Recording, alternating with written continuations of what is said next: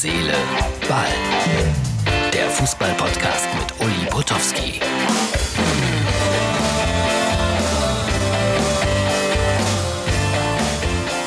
Herz, Seele, Ball vom 11. Juni 2020, später Mittwochabend.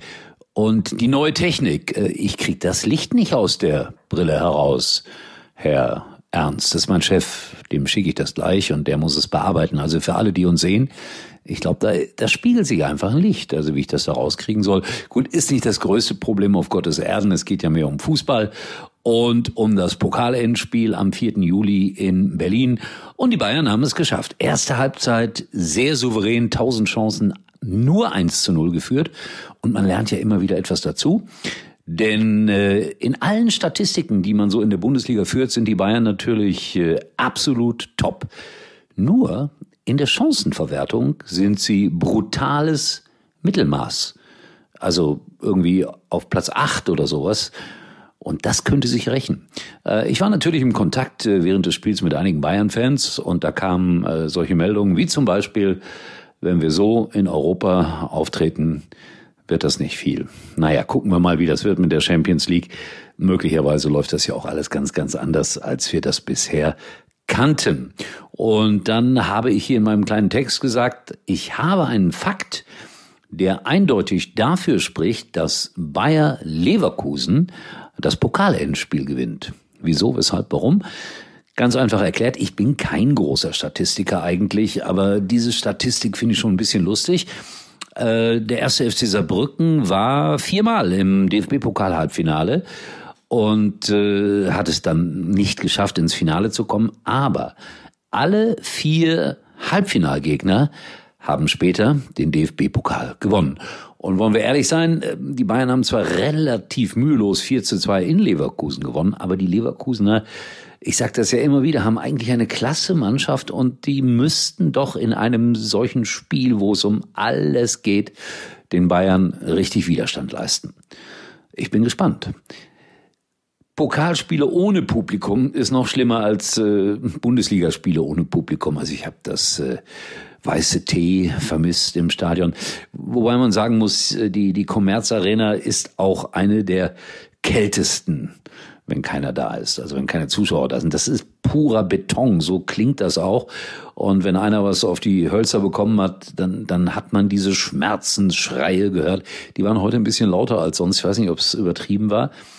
Aber Tom Bartels, mein liebenswerter Kollege von der ARD, hat es ja auch zwei, dreimal gesagt, hätte der Schiedsrichter das äh, so auch gepfiffen, wenn Publikum da gewesen wäre, er hätte dann die Schmerzensschreie sicherlich nicht so gehört. Also insofern ja, da ist was dran, lieber Tom. Und Fußballspiele kommentieren ohne Publikum macht keinen so ganz großen Spaß, aber ich finde, die Kollegen machen das auch so gut, wie es irgendwie geht. So, und dann machen wir jetzt mal einen Sprung in die dritte Liga noch. Äh, der MSV Duisburg hat heute in Kaiserslautern 3 zu 1 gewonnen. Zebrastreifen weiß und blau. Das ist der MSV. Sieht mal wieder so aus, als ob sie hochkommen in die zweite Liga. Hoffentlich machen sie dann mehr richtig als bei den letzten Versuchen, weil dieser MSV Duisburg ist mir auch ans Herz gewachsen, weil äh, mein allererstes äh, Radiospiel, das ich übertragen habe, war mit Beteiligung Beteiligung des MSV Duisburg. Da haben sie 4 zu 2 in Mönchengladbach verloren. Und ich war unzählige Male dann auch im Wedau-Stadion.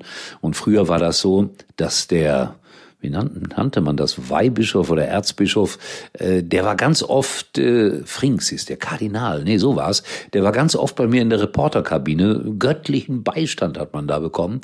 Also das war super schön, immer in Duisburg und deswegen wünsche ich mir, dass die auch wieder hochkommen, aufsteigen und dann auch mal drin bleiben. In der ersten Bundesliga-Saison war der MSV Vizemeister, Vizemeister unter Rudi Gutendorf und sie spielten damals ein brutales System. Riegel Rudi, das war sehr defensiv, aber sie waren Vizemeister. Und der MSV Duisburg hat nochmal Fußballgeschichte geschrieben. In ihren Reihen war der erste Spieler, der in einem Bundesligaspiel vom Platz geflogen ist. Das ist eine gute Quizfrage, die bei Günther ja auch sicherlich 250.000 Euro bringen könnte. Es war Helmut Rahn, genau der Mann, der Deutschland 1954 zum WM-Titel schoss. So, das soll es für heute gewesen sein. Ich weiß nicht, wie ich das mit dem Licht mache. Martin wird mir das äh, noch erklären. Schaut vorbei bei Instagram und ähm, wie heißt das andere? Facebook. Hinterlasst gerne Grüße. Wilhelm hat mir einen längeren Kommentar heute geschickt, unser Kulttrainer aus Bremen. Vielleicht gehe ich in den nächsten Tagen noch ausführlicher darauf ein.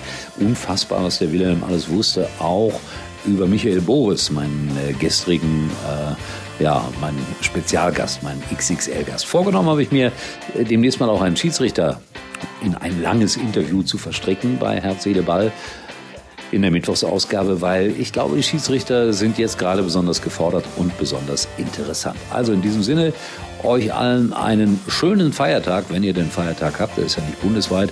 Wir hören uns dann aber dennoch wieder am Freitag mit Licht in der Brille oder ohne, wer weiß das schon. Uli war übrigens mal Nummer 1 in der Hitparade. Eigentlich können Sie jetzt abschalten. Kinder, heute geht's ans Meer. Ans Wohnzimmer, ans Kinderzimmer. Richtig Urlaub heißt Pause von zu Hause. Genießen Sie unbeschwerte Tage in sechs der schönsten Regionen Deutschlands. Denn Urlaub heißt Center Parks. Jetzt buchen ab 349 Euro inklusive sorgenfrei Buchenpaket auf centerparks.de.